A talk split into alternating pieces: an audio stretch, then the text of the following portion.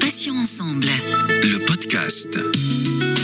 Bonjour à tous, soyez les bienvenus. Céline avec vous sur euh, Patients Ensemble où nous recevons des associations, des malades ou anciens malades, des experts ou encore des professionnels de santé. Et aujourd'hui, je reçois Florence Lafosse qui a été atteinte d'un cancer du sein et qui a accepté de nous parler ce matin de la reconstruction chirurgicale et esthétique post-cancer du sein.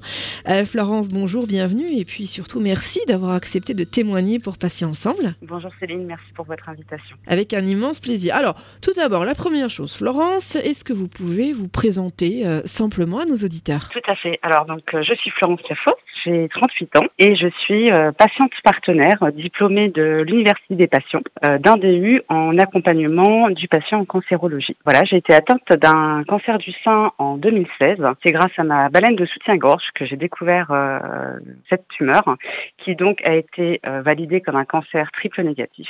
Et donc à la suite de ça, j'ai eu donc de la chimiothérapie, une chirurgie qui était une tumérectomie. Donc j'ai eu la chance de ne pas avoir de mastectomie et ensuite de la radiothérapie. Pendant ce traitement, on m'a proposé de faire un test génétique, sachant que ce test génétique est proposé aux patientes en fonction de son âge, de la typologie de cancer et également du nombre de cancers qu'il y a pu avoir dans sa famille. Donc j'ai accepté de faire ce test qui a eu lieu début 2017. Et donc suite à ce test, on m'a annoncé que j'avais la mutation euh, BRCA1 donc qui est une mutation génétique qui prédispose au cancer du sein et au cancer des ovaires. Donc il y a deux grands types de mutations concernant le cancer du sein et le cancer des ovaires, c'est le BRCA1 et le BRCA2. Ce sont en fin de compte des mutations génétiques qui prédisposent au cancer du sein et des ovaires. Concernant le BRCA1, les prédispositions sont à hauteur de 65% pour un cancer du sein et de 45% pour un cancer des ovaires. Donc on a discuté avec mon oncogénéticien qui m'a donc proposé deux stratégies de réduction des risques, soit des examens cliniques associant IRM, mammographie et échographie tous les six mois puis tous les ans, ou alors une chirurgie de réduction des risques, à savoir une mastectomie bilatérale.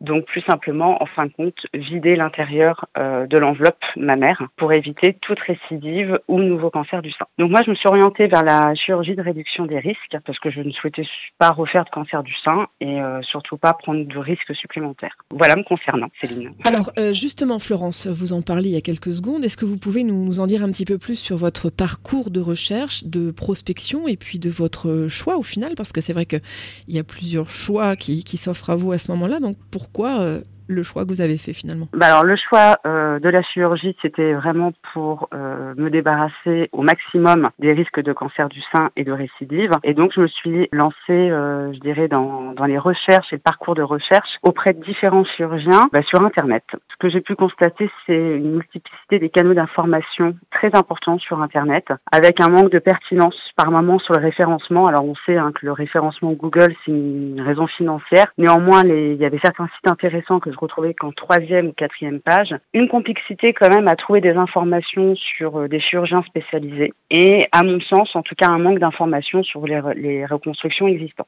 Donc c'est pour ça que j'ai fait le choix de rencontrer quatre chirurgiens. Donc trois m'ont été conseillés par des patientes qui avaient fait une reconstruction mammaire post-cancer et le quatrième était attaché à l'Institut Curie qui m'a soigné. Sur ces quatre chirurgiens, on m'a proposé quatre méthodes différentes. Une méthode par double prothèse, une méthode par prothèse et lambeau, par double lambeau ou par opération expérimentale avec prothèse. En sachant que chaque chirurgien euh, était en désaccord avec les propositions de l'autre chirurgien. Et j'ai pu constater qu'en fin de compte, ça tenait à leur propre conviction et à leur maîtrise opératoire et leur spécialité d'opération de reconstruction.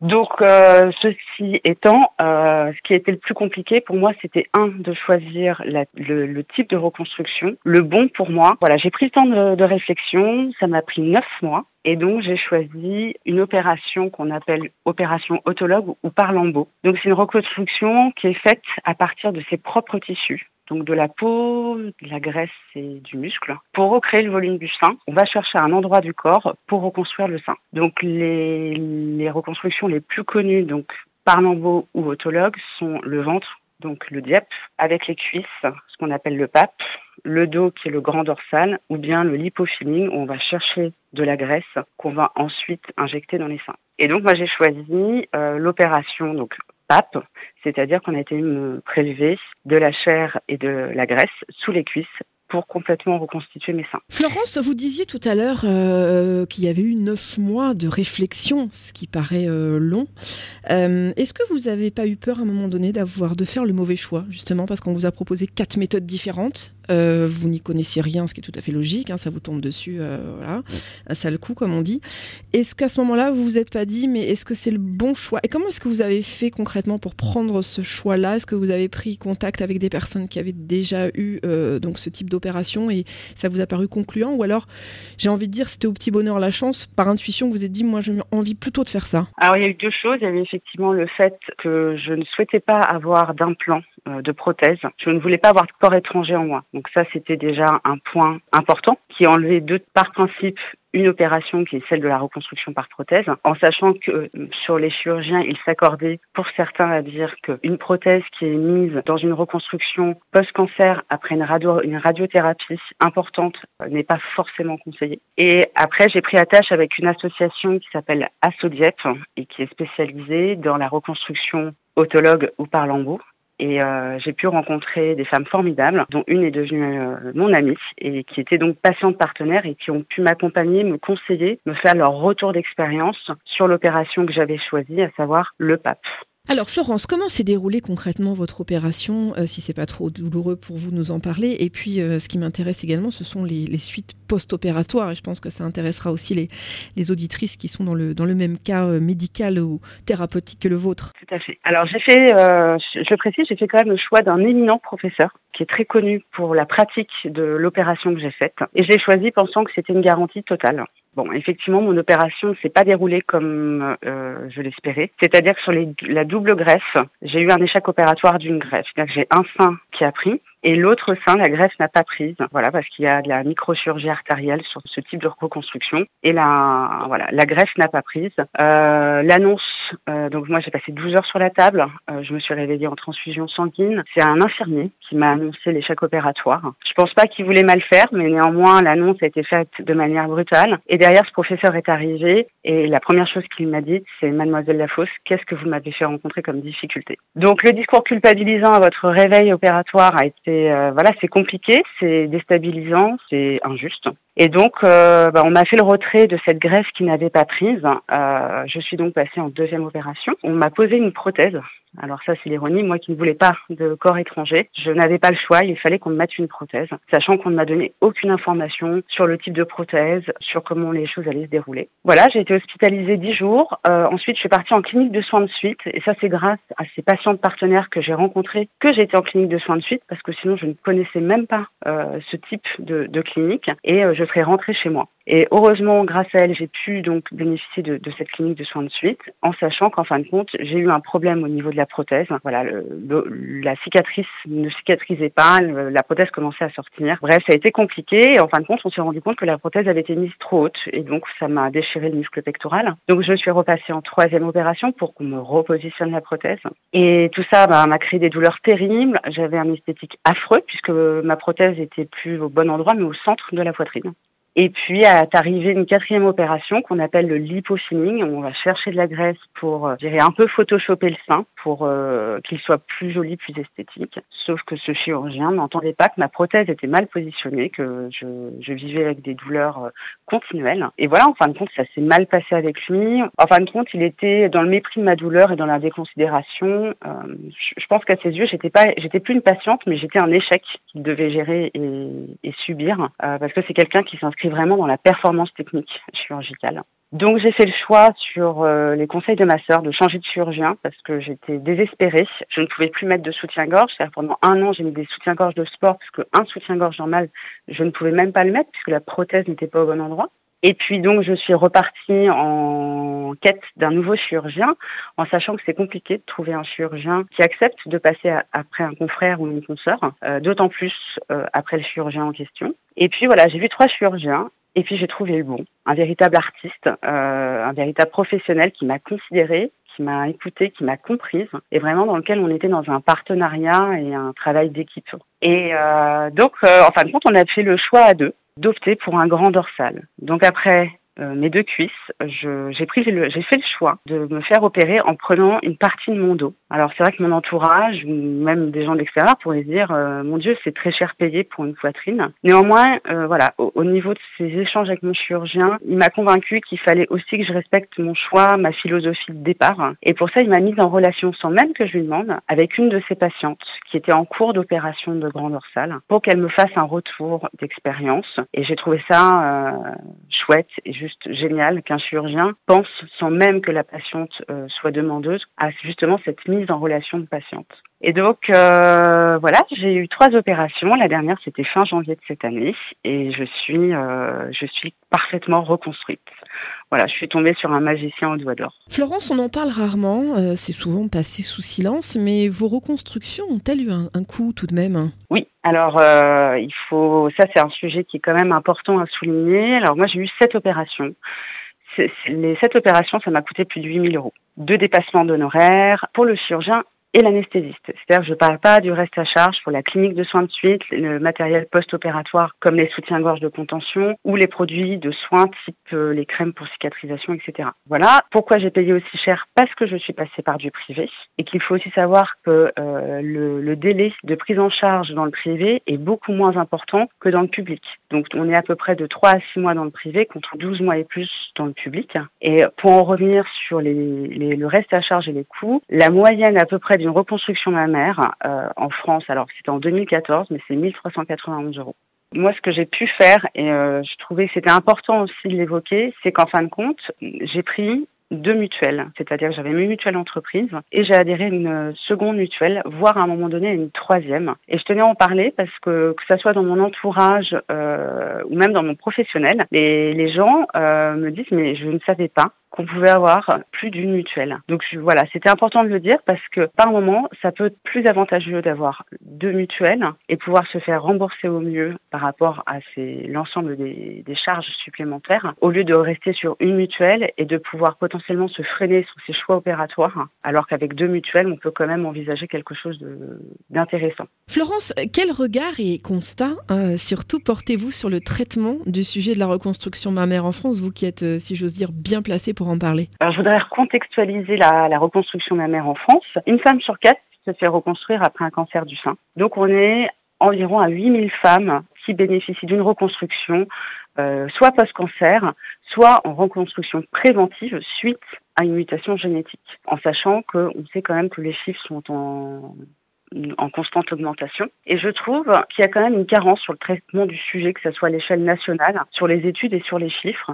Durant mon, diplôme universitaire à l'Université des patients, voilà, j'avais un oral à présenter et j'ai choisi euh, le sujet de la reconstruction de la mère et je me suis rendu compte que j'ai eu énormément de difficultés à trouver des chiffres concrets et surtout des chiffres actuels. Là, les seuls chiffres que j'ai pu trouver étaient datés de 2014 et de 2018 sur deux seuls documents. Alors peut-être que mes recherches n'ont pas été assez abouties, néanmoins sur l'accessibilité à des informations claires pour les femmes, je trouvais qu'il, trouve qu'il y a une vraie carence. Il y a également un sujet qui a été très fort en 2019 après le scandale des prothèses PIP.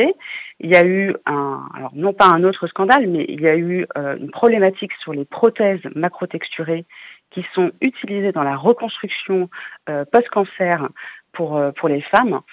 Et euh, voilà, elles, ont, elles sont accusées de créer d'autres cancers. Et donc, le, gouvernement a arrêté euh, et a interdit l'utilisation de ces prothèses macro-texturées.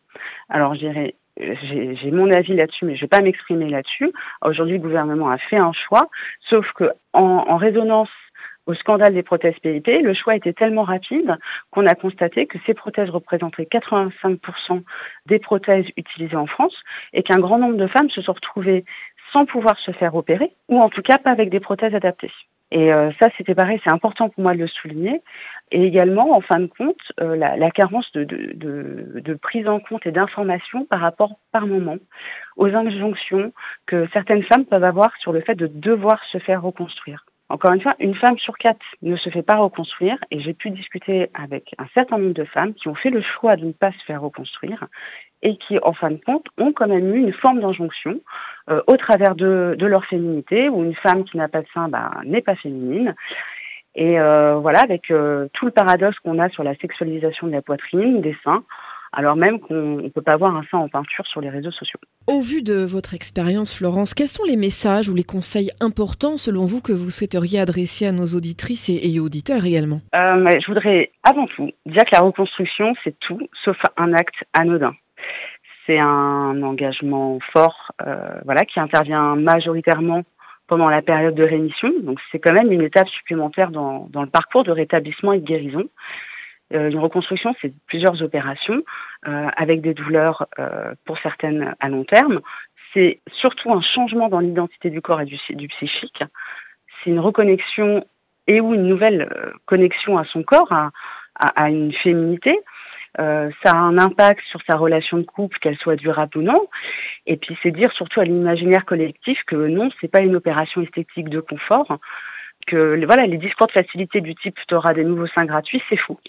Également, c'est bah, dire bravo à toutes, bravo mesdames, bravo les filles, les girls, les nanas, euh, pour ce choix, euh, qu'il y ait reconstruction ou pas. Euh, après, voilà, après ces événements subis, que ce soit le cancer ou l'annonce de la prédisposition génétique, c'est un vrai bravo pour ce parcours supplémentaire qui, bah, je souhaite à toutes ces femmes mène à la à la résilience et au, et au rétablissement plein. Et puis euh, voilà, malgré le parcours que j'ai eu, je voulais aussi dire bravo bah, aux soignants, euh, aux chirurgiens, euh, voilà, aux experts du tatouage en 3D, euh, que ce soit aux chercheurs, bref, à tous les acteurs comme les centres ressources, les assos qui s'engagent pour et avec ces femmes dans le bon sens.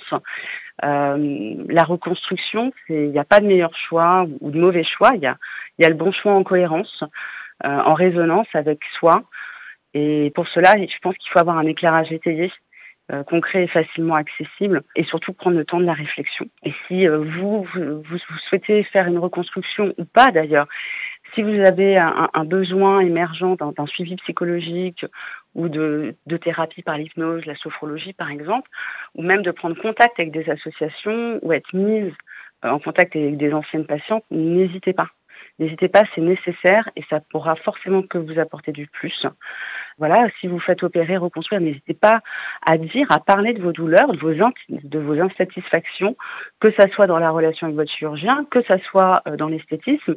Il est euh, normal que vous ayez euh, la parole et pour vous entendre.